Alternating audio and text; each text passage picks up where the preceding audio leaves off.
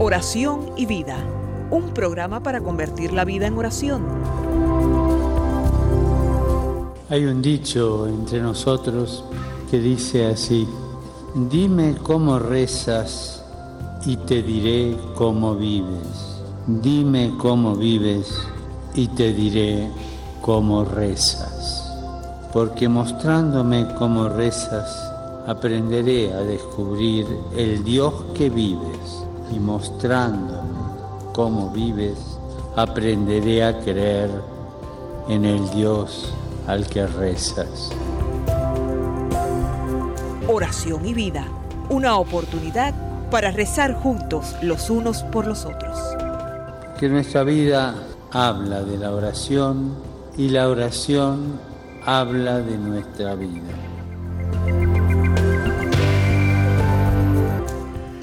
Ven Espíritu Santo, llena los corazones de tus fieles y enciende en ellos el fuego de tu amor.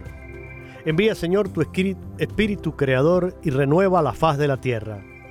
Oh Dios, que has iluminado los corazones de tus hijos con la luz del Espíritu Santo, haznos dóciles a sus inspiraciones para gustar siempre el bien y gozar de su consuelo. Te lo pedimos por Jesucristo nuestro Señor. Amén.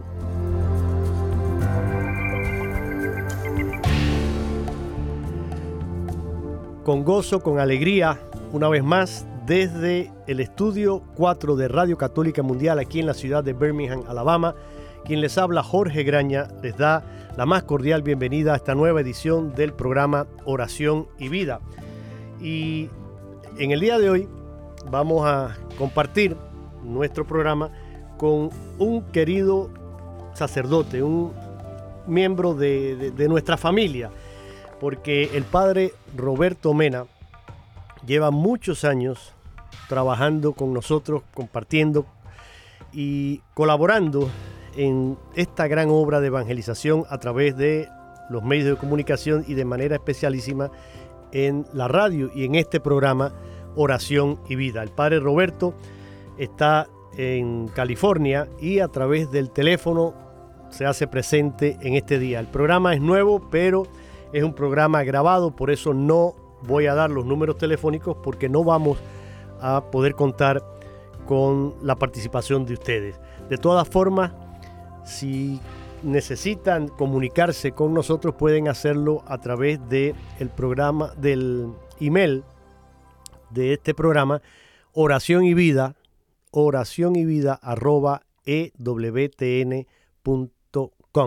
ahí pueden enviar también sus mensajes, sus preguntas, sus también sugerencias. Muchas veces varios de los temas que tocamos en el programa pues provienen precisamente de sugerencias que ustedes han enviado o inquietudes y nosotros buscamos la manera de darles respuesta a esas preguntas, a esas inquietudes.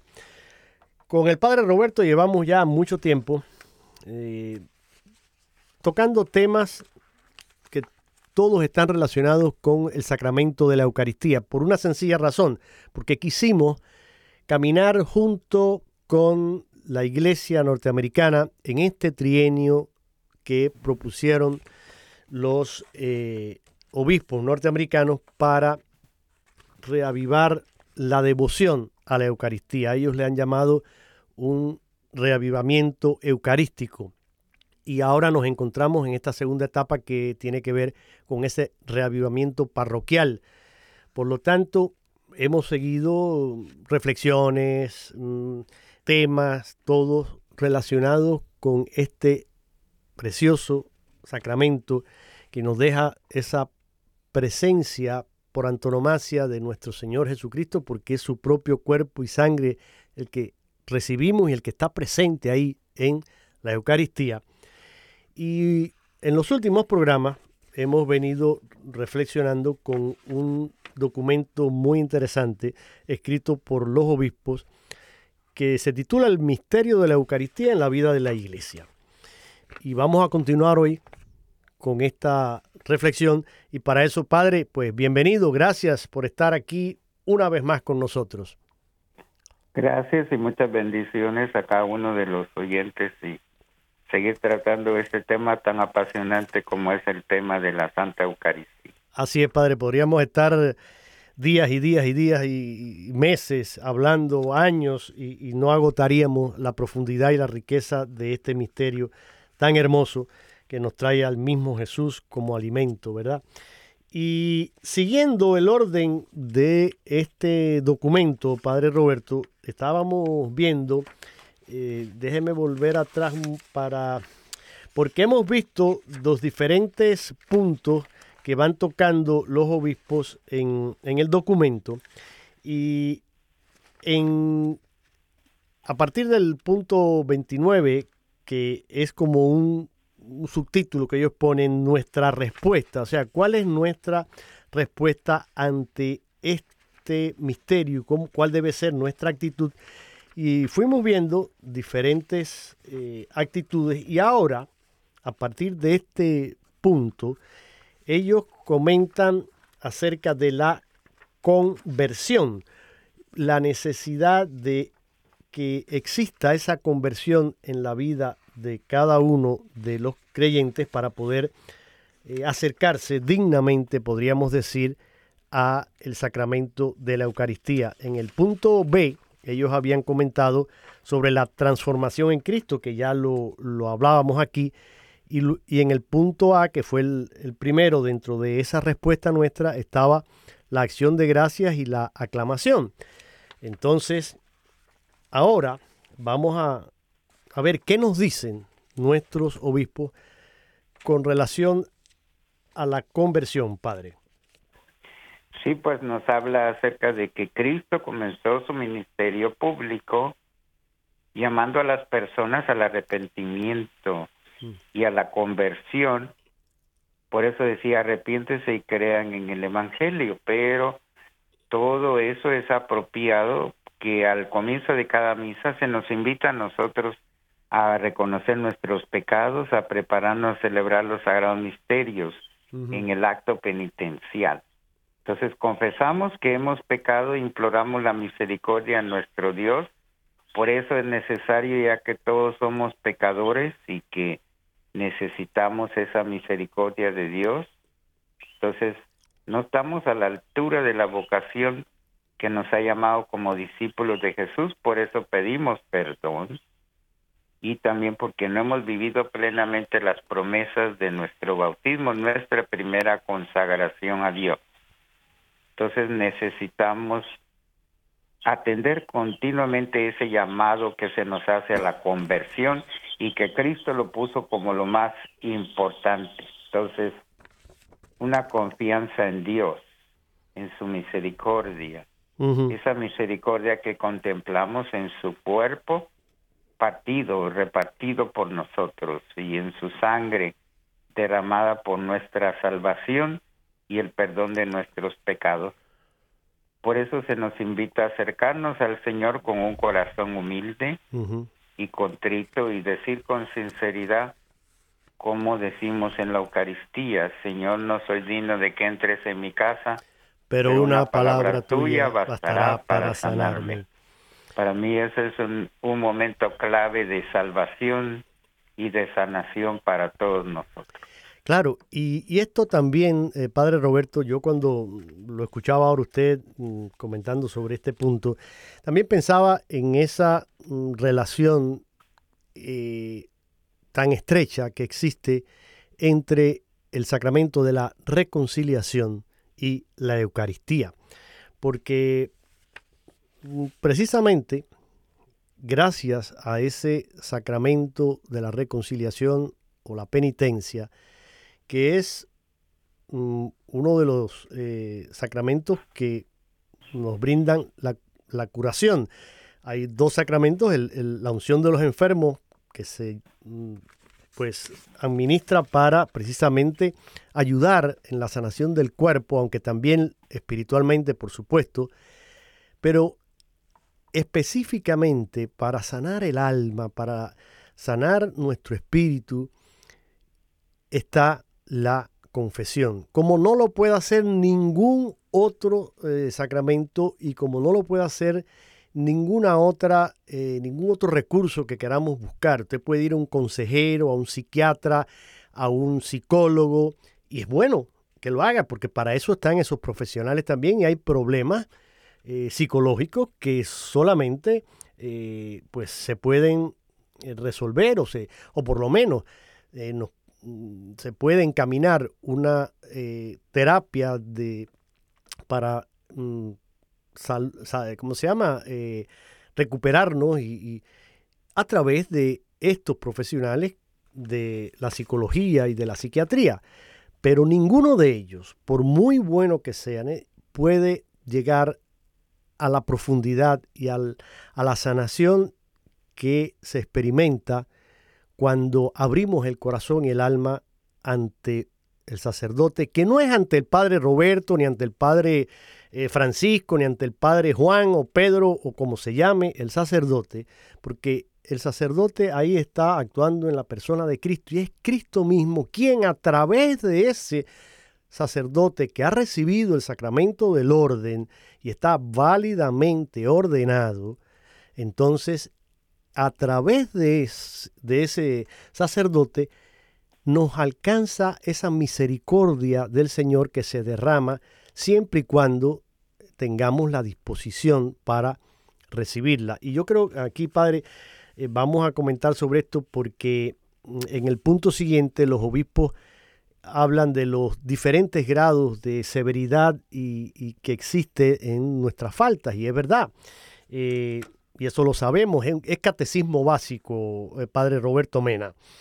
Y todos hemos oído hablar de pecado venial, pecado grave. Entonces, coméntenos un poquito de, esto que dicen los obispos ahí, padre, para que entendamos la distinción y por qué es tan necesario también, porque eso nos lleva también al, punto siguiente, eh, por qué es tan necesario el tener un espíritu mm, de conversión y el tener una disposición, un estado de gracia en nuestra alma que nos permita recibir dignamente la Eucaristía. Coméntenos sobre esto, Padre. Sí, eh, yo creo que es muy importante porque hay dos, ah, como tú lo decías, los sacramentos de sanación o de liberación son precisamente la confesión y también lo que es eh, la Eucaristía. Entonces, y al hablar de la Eucaristía, reconocemos el poder sanador de la Eucaristía. Por supuesto. Que tiene que ver con nuestros pecados, los pecados veniales, que son los que cometemos diariamente, que decimos en el yo confieso de pensamiento, palabra, obra, omisión. omisión sí. Pero también hay pecados graves. Entonces, y esos son pues eh, importante que acudamos al sacramento de la confesión. Aunque los santos hablan de que se debe confesar hasta los pecados veniales, como el santo cura de Ars, decía que la comisión de muchos pecados veniales se convierten en mortales. Claro, claro. No, y... por eso creo es importante que tengamos eso en cuenta porque a veces eh, pues no entendemos qué importancia tiene ese momento del acto penitencial que perdona esos pecados veniales, pero que nos invita directamente a acudir al sacramento de la reconciliación. Exacto. Y mire, es bueno que, esto lo, lo, pongan aquí los, los señores obispos y, sea una especie también como de, catequesis para recordar todo esto que, como dije hace un ratito, es catecismo básico, pero muchas veces se nos olvida. Esto que usted decía, por ejemplo, con referencia al, pecado venial. Ciertamente no es lo mismo, digamos, eh, dar una mala contesta eh, a mi hijo o, a mi esposa o, a, mis padres porque, no sé, me, a lo mejor mm, estaba en un mal momento y no pensé y me dejé llevar por, por un exabrupto y di una mala contesta. es una falta de amor, es una falta de caridad, yo debo ser ejemplo en, mi familia, por ejemplo, pero es, una falta que por, si humildemente la reconocemos y vamos ante esa persona a la cual le, dimos esta mala contesta o lo que fuere y pedimos perdón, pues eh, se puede restaurar ¿no? esa, eh, esa conexión y bueno, pues borrón y cuenta nueva, aquí no ha pasado nada y gracias eh, el esposo a, la esposa o viceversa o, ante un hijo al que también, porque muchas veces a lo, mejor los padres piensan, bueno, no, los, sí, los padres tenemos muchas veces también que pedir perdón y que saber reconocerlo y, y cuando nos equivocamos. Pero bueno, un ejemplo que pasa típico en cualquier familia, puede ser este o cualquier otro. Eso no necesariamente es un pecado grave, porque no, eh, no es un pecado que ha roto eh, ese principio de, vida de gracia en mi interior, ese, esa gracia que el Señor deposita en nuestro corazón. Ahora, eh, ya el, digamos, mm, no sé, cometer un fraude o, el, o, el, venir y no sé, eh, faltarle a mi esposa o, mi esposo con, otra persona, cometer adulterio o qué sé yo, o robar o, matar, cualquiera de esos pecados que podemos mm, eh, catalogar eh, dentro de la escala de un pecado grave, un pecado ya que es mortal, diríamos, porque ya ese pecado me excluye de ese Mm, de esa vida de gracia que Dios quiere para mí. Entonces, la única manera de restaurarla es a través de un, eh, una ida a, la confesión, arrepentirme y ir a confesarme. Pero aquí, Padre, entonces viene mi pregunta para usted. ¿Cuál, cómo, ¿Cuáles serían los, digamos, requisitos básicos para eh, hacer una buena confesión, en este caso? Bueno, pues así como tú dices, catecismo básico, regresando a lo que nos enseñaban en el catecismo previo de preguntas y respuestas, pues dice que son estos pasos. Examen de conciencia. Que hay muchos de estos exámenes de conciencia, unos pueden ser, digamos, en base a las bienaventuranzas, al Padre Nuestro, a los mandamientos. Correcto. Y hay muchas formas de, y si se hace, como dice San Ignacio Loyola, un examen de conciencia todos los días antes de dormirnos. ¿En qué le he ofendido a Dios? ¿En qué le he ofendido al próximo? ¿Y cómo puedo yo mejorar para mañana? Ya eso nos va preparando para una confesión mensual. Entonces, es importante entonces tener esa comunicación con Dios. Mm, sí. Entonces, para mí eso es importante, el examen de conciencia. Después nos dice el dolor de los pecados, es decir, que nos duela lo que hemos cometido, ¿ya? Sí. Que hemos ofendido a Dios, aunque sea con pecado pequeño, pero hemos ofendido a Dios y al prójimo. Después decir los pecados al sacerdote. Entonces, por eso que incluso aconsejo si quieren escribir sus pecados en un cuaderno o en su teléfono, ya lleguen preparados para que no digan se me olvidaron mis pecados. Claro. Entonces eso es bien importante. Entonces, decir los pecados al sacerdote, luego cumplir la penitencia que me fuera impuesta. Eso es algo muy importante también. Exacto, sí, sí. Y ahora que usted mencionaba a, a San Ignacio, él hablaba de esa preparación remota, como le llama él, ¿no? Y, usted decía también hace un momento que a veces esa acumulación de pecados veniales, como decía el padre, el santo cura de Ars, San Juan María Vianney, que puede convertirse en un pecado grave. Y yo pienso que la, la gravedad más grande de esa acumulación a veces que hacemos de pecados veniales y que no llevamos a la confesión es que poco a poco, Padre Roberto, vamos como adormeciendo la conciencia. Se nos va haciendo como, como una costra donde mm, todo va como mm, resbalando y nada penetra y, eso va creándonos eh, un, estado de, ah, bueno, no importa, y, y hace como que bajemos la guardia en nuestra vida espiritual y claro, mm, llega el punto en que nos hacemos sumamente vulnerables, frágiles y ahí penetra eh, el maligno, ahí la tentación se apodera mucho más fácil de nosotros.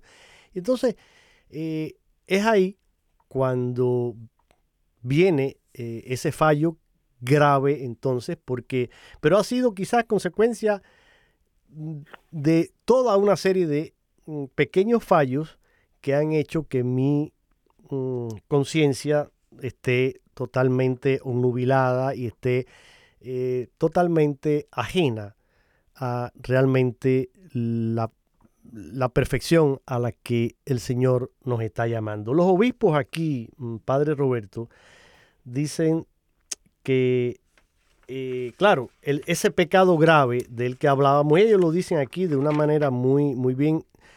Eh, dice, eh, los pecados veniales no, no, se toman a la ligera porque aunque no, no destruyen la comunión, porque no destruyen el, el principio de la vida divina en nosotros, sí en efecto pues nos, nos van destruyendo poco a poco. Y en efecto, dice, la recepción de la Eucaristía, pues fortalece nuestra caridad y borra esos pecados veniales al tiempo que nos ayuda también a evitar los pecados más graves. Esto es cierto, usted lo decía, el, el efecto sanador de la Eucaristía también. Pero cuidado, no hagamos de esto una rutina y pensar, bueno, no, ya, como voy a comulgar ya la Eucaristía.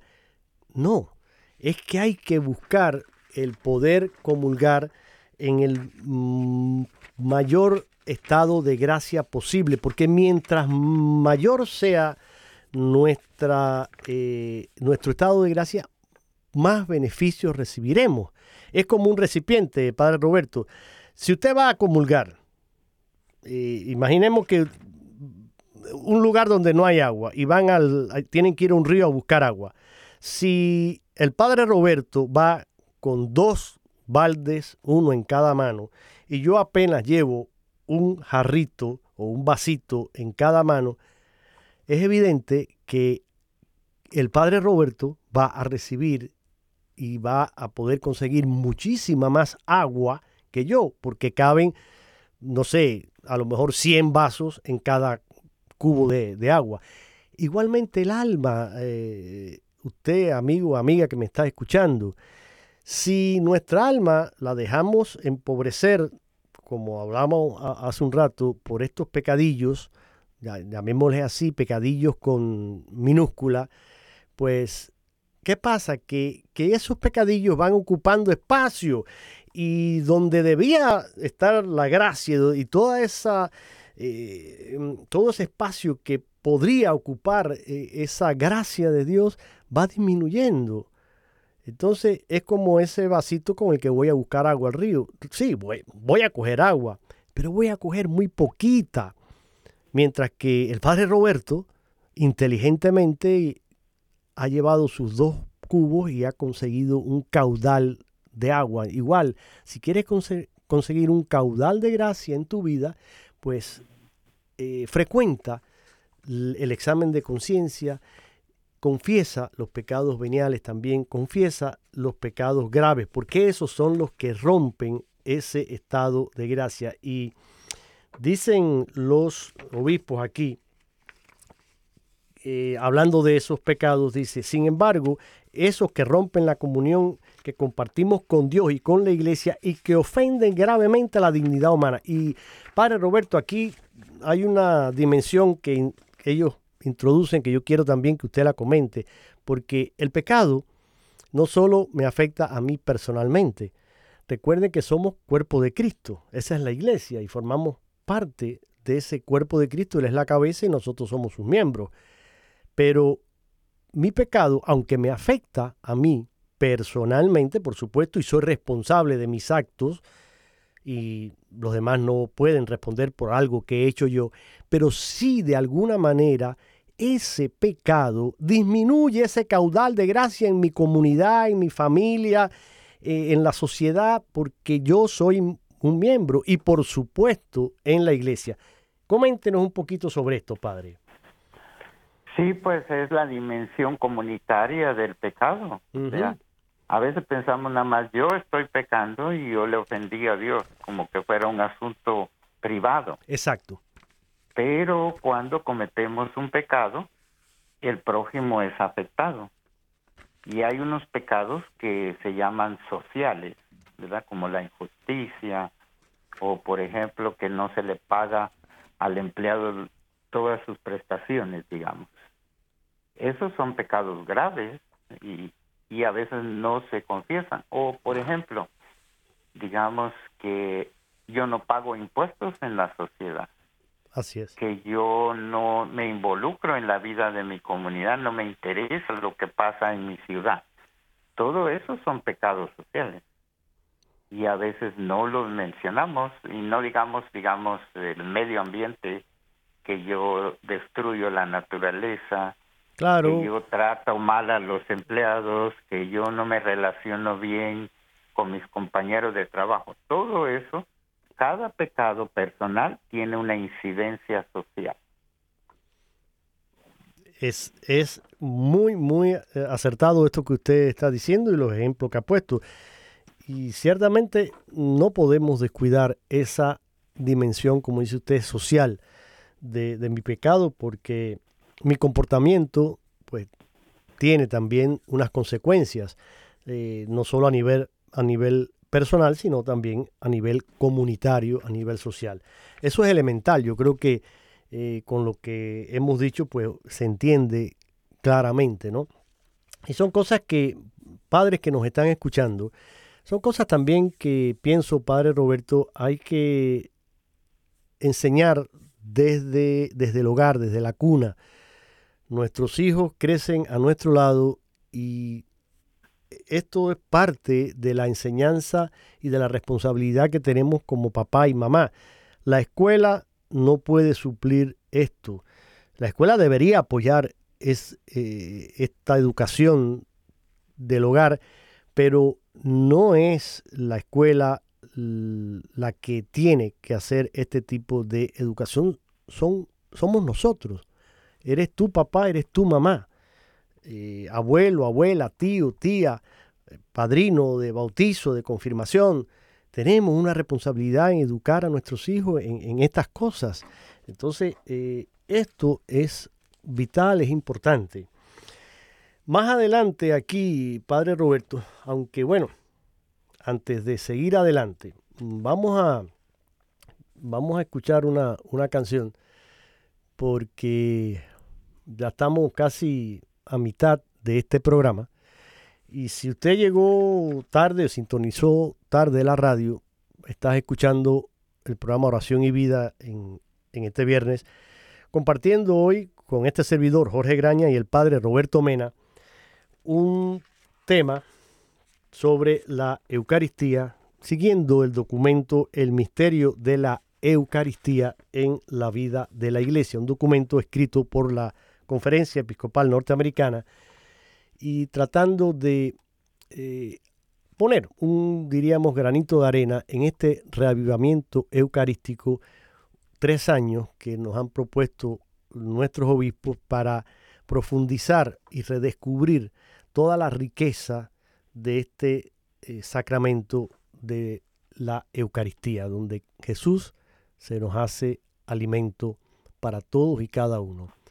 Vamos a escuchar esta canción. Esta canción eh, está compuesta por Fer Toledo, es un compositor y, cantante, además de, bueno, es un, yo diría un artista completo porque Fer escribe, Fer pinta muy bien también, es un gran pintor, pero también es músico, toca, toca la guitarra, compone, es cubano, lleva muchos años residiendo en, en Chile y ha estado estuvo aquí conmigo en el programa y también ha estado en la televisión con nuestro querido Pepe Alonso en su programa de, em, ah, caramba, Nuestra Fe en Vivo con Pepe, Nuestra Fe en Vivo. Ahí estuvo hace poco eh, Fer Toledo y he querido mm, compartir con ustedes esta canción Esperanzas. Mire qué bonita y qué interesante y qué bien nos viene para este momento que estamos viviendo.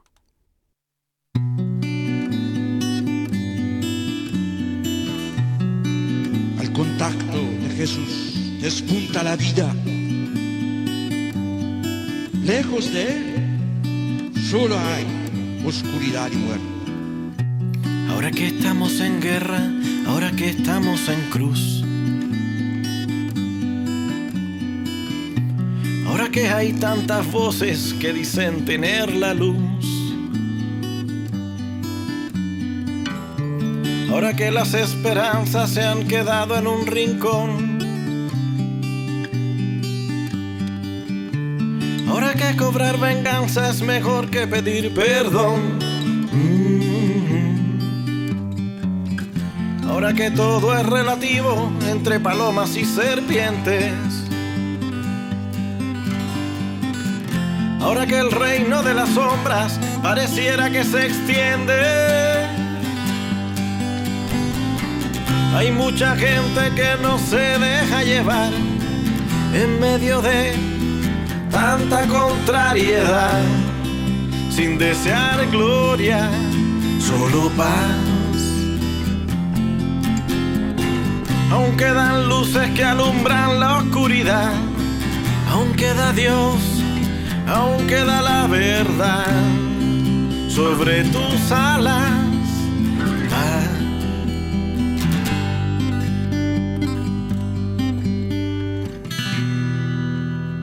os puedo asegurar que vale la pena dedicarse a la causa de Cristo.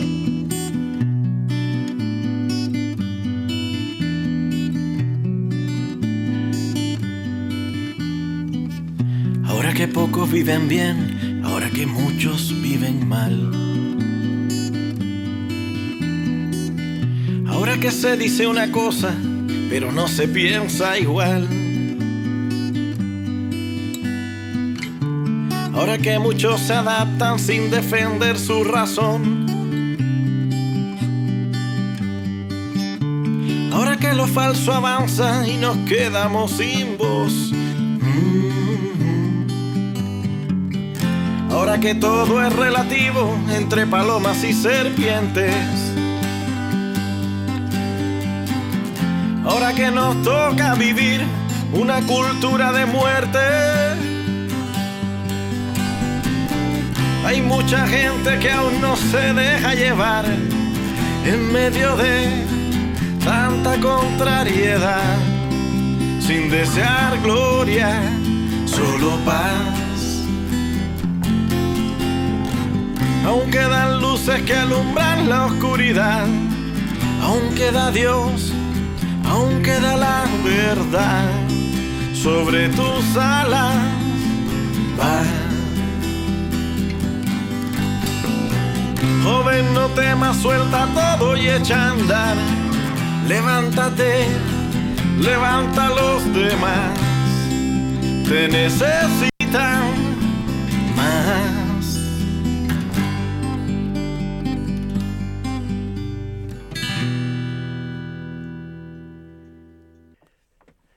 Esperanzas. Aún quedan la esperanza. Nos cantaba Fer Toledo, este gran músico y artista cubano que reside en Chile. Y por supuesto, siempre está en el cristiano, está la esperanza. Es una, una de las virtudes teologales, fe, esperanza y caridad. Es esa esperanza que se arraiga no en algo, sino en alguien. Y ese alguien es precisamente Jesús.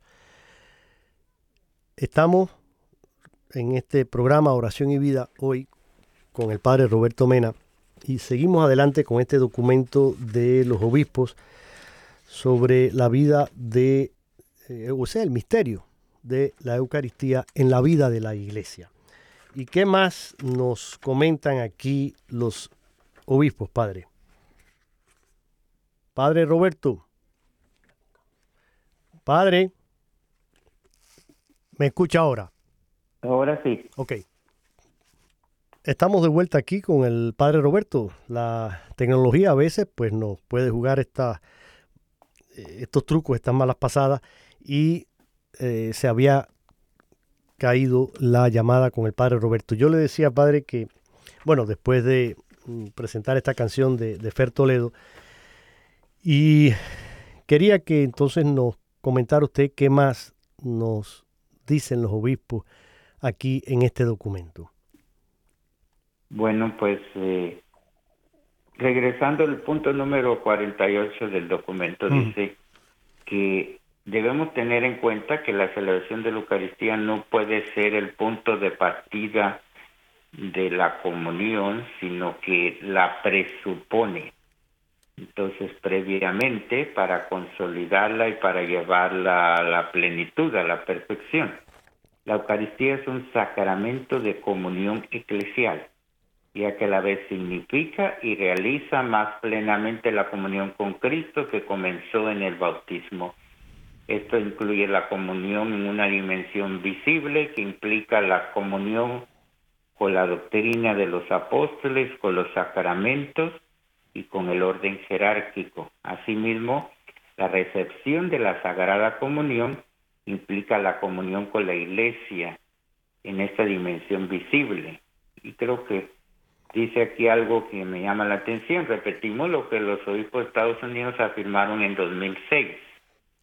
Sin embargo, si un católico en su vida personal o profesional rechazara a sabiendas y obstinadamente las doctrinas definidas de la Iglesia o a sabiendas y obstinadamente repudiara sus enseñanzas definitivas sobre cuestiones morales, entonces estaría disminuyendo seriamente su comunión con la Iglesia. La recepción de la Sagrada Comunión en tal situación no estaría de acuerdo con la naturaleza de la celebración eucarística, así que dicha persona debería de abstenerse de la comunión.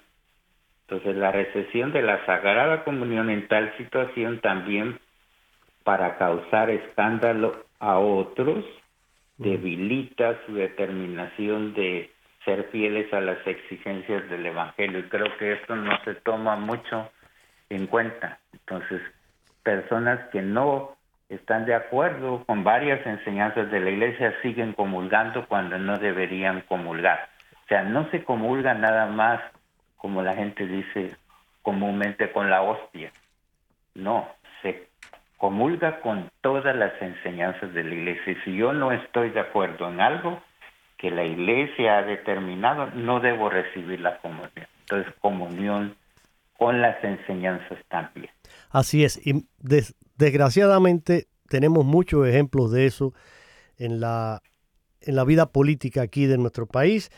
Y hay que orar por esos mm, gobernantes, no solo en Estados Unidos, sino en otros países, pero bueno, aquí, porque es el que nos ocupa, donde vivimos, pero ya sabemos posturas que tienen, comenzando el señor presidente de la nación y otros cargos importantísimos eh, dentro del gobierno, que abiertamente eh, están a favor de leyes y promulgan eh, leyes que están en contra de estas enseñanzas morales de la iglesia, de, del, por ejemplo, algo tan, tan importante como es la, la, vida, ¿no? Ese, esa lucha por la vida, pues promueven, por ejemplo, el aborto y, no es un secreto para nadie, basta ver la, las noticias, escuchar eh, lo que se anuncia lo que se dice y las leyes que se firman para darnos cuenta que entonces, ¿cómo puedes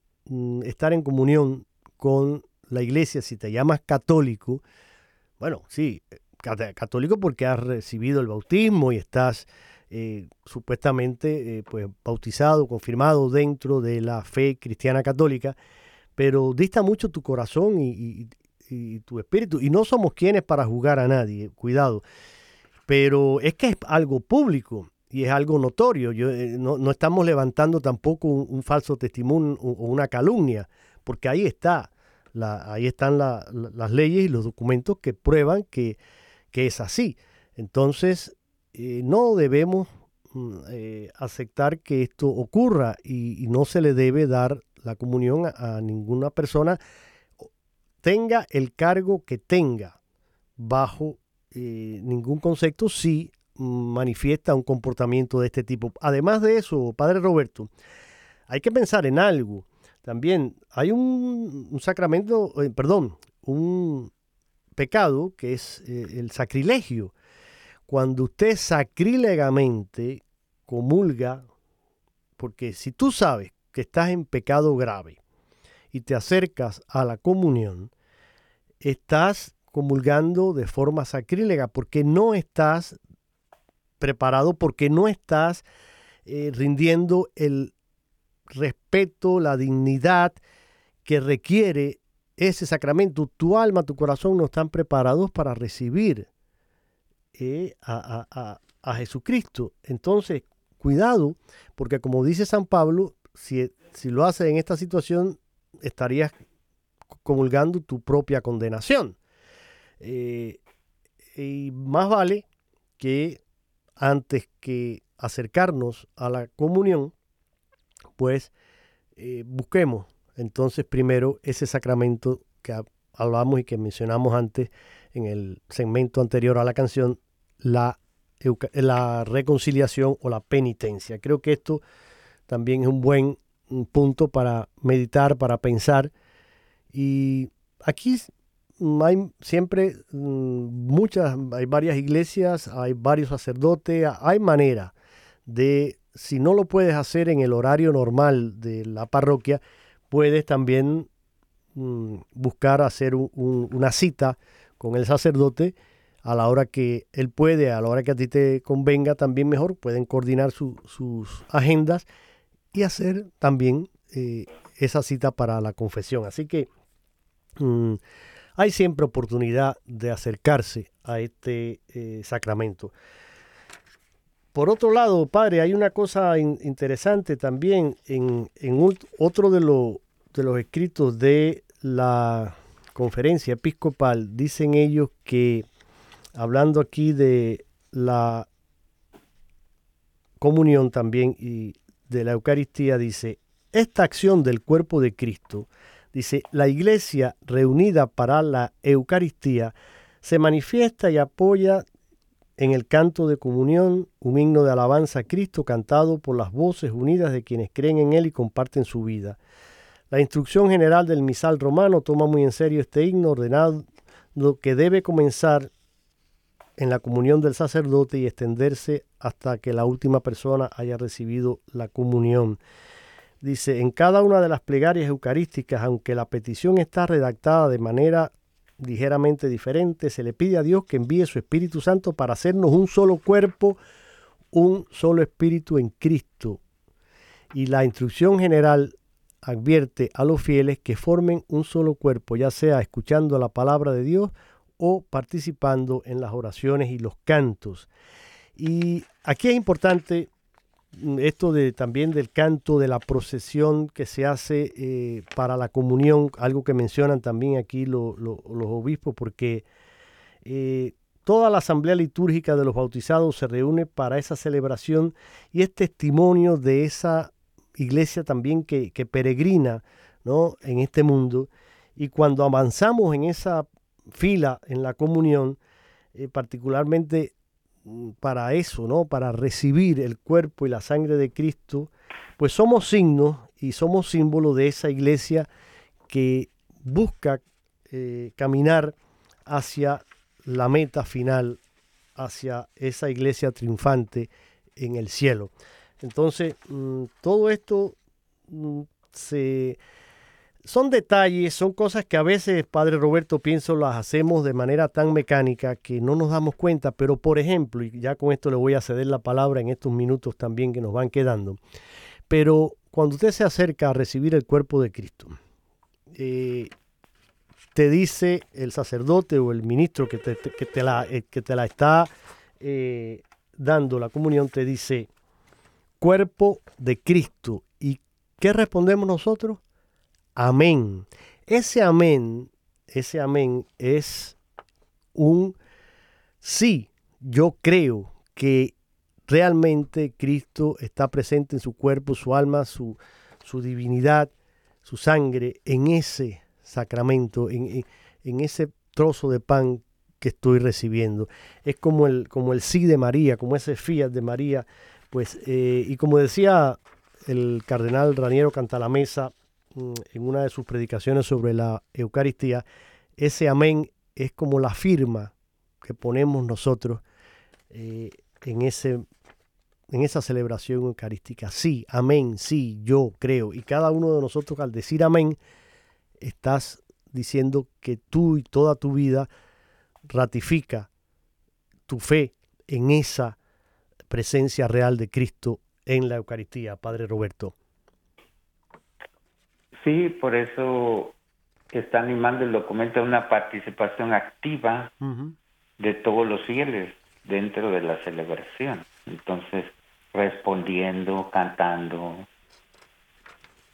al momento de comulgar, o sea que todo mi sentido, mi vista, mi oído, mi tacto, todo está conectado con el sacramento. Entonces es todo mi ser que está participando en la Eucaristía. Y creo que si participáramos de esa manera activa y responsablemente, entonces daría mucho más fruto la Eucaristía en la vida personal, familiar y comunitaria. Indiscutiblemente que, es así, Padre. Y por eso es tan importante el, que nos demos eh, cuenta también de la necesidad que tenemos de recibir con frecuencia este sacramento, porque en él vamos a encontrar también la, fortaleza, vamos a encontrar la ayuda necesaria para seguir adelante, para sobreponernos a nuestras debilidades, a nuestras faltas, a nuestros pecados. En el punto 51 de este documento, los obispos dicen, las vidas de los santos y beatos nos muestran la importancia de la Eucaristía en nuestro camino como discípulos de Jesús. Muchos dan testimonio del poder de la Eucaristía en su vida. Vemos los frutos de esta sagrada comunión en su vida de fe, de esperanza y de caridad. Fue su unión íntima con Jesús en la Sagrada Comunión y frecuentemente su oración ante el Santísimo Sacramento lo que los alimentó y fortaleció en su camino al cielo. Fíjense, la oración ante el Santísimo Sacramento, hago un pequeño paréntesis aquí, la importancia también, Padre Roberto, de la adoración eucarística, el visitar el Santísimo, no tiene que ser una hora de adoración, no tiene que ser, basta que sean 10, 15, 20 minutos que puedas dedicarle al Señor, a, sentarte allí, a contemplar al Señor que está allí y que te espera y que quiere dialogar contigo, pues igual que lo hacemos con los amigos y cuando vamos a visitar un, no sé, un familiar, un pariente o nos reunimos ¿no? en una casa o a veces estamos de viaje, estamos manejando y pasamos por, al, por algún lugar. Y, ah, mira, aquí está la parroquia donde está el Padre Roberto y a lo mejor paramos un momentico, nos bajamos y queremos saludarle y a lo mejor nos damos un abrazo, conversamos. Eso lo hacemos mm, frecuentemente, muchas veces, así, a, nivel humano, ¿no?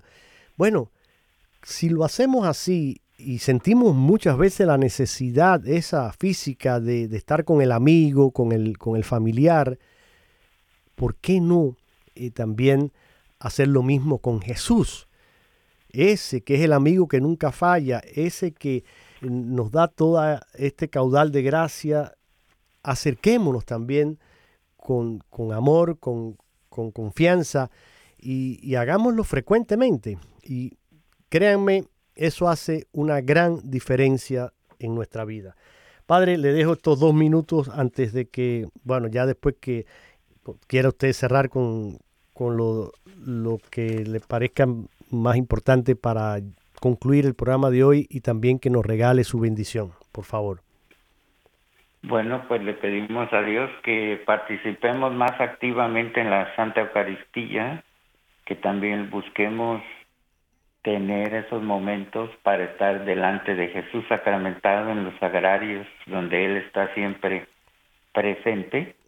En muchas parroquias hay horas santas durante la semana, asistir a la hora santa de la parroquia y de esa manera conectarnos con la Eucaristía, pero también hacer Eucaristía en la vida diaria, que lo que yo recibo en la Eucaristía lo ponga en práctica en mi familia y en mi vida. Eso es lo que le pedimos al Señor después de haber escuchado todo lo que Dios nos ha hablado a lo largo de este programa. Muchas gracias, Padre Roberto, y muchas gracias a todos ustedes por su amable sintonía. Recuerden, eh, frecuenten el sacramento de la Eucaristía y también el de la penitencia. Prepárense para recibir ese cuerpo de Cristo que se hace comida y bebida de salvación para todos. Les espero la próxima semana y ahora para terminar el programa el Padre Roberto nos va a dar su bendición. Nos bendiga el Padre, el Hijo y el Espíritu Santo. Amén.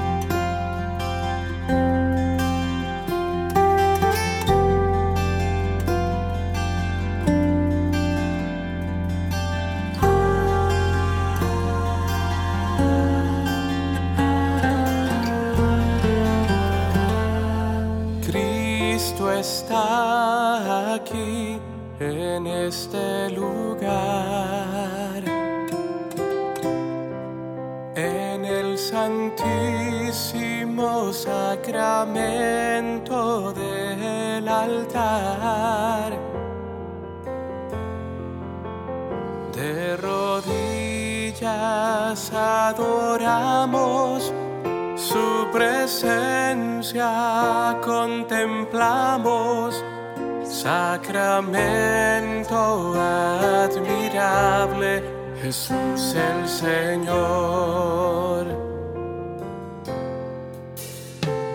Honor y gloria a majestuoso Salvador, su presencia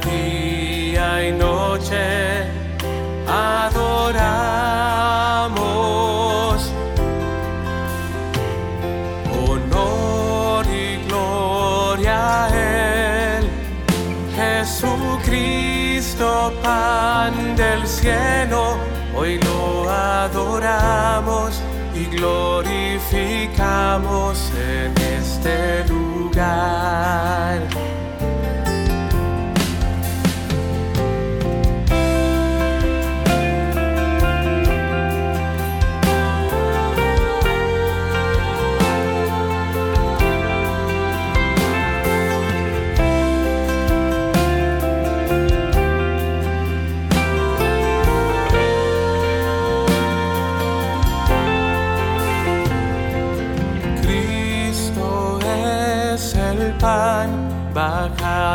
Del cielo.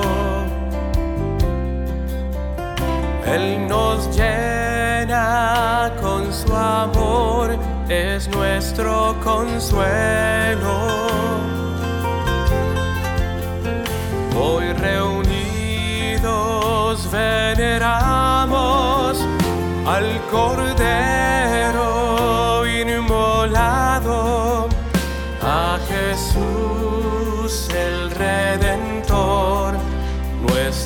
Señor.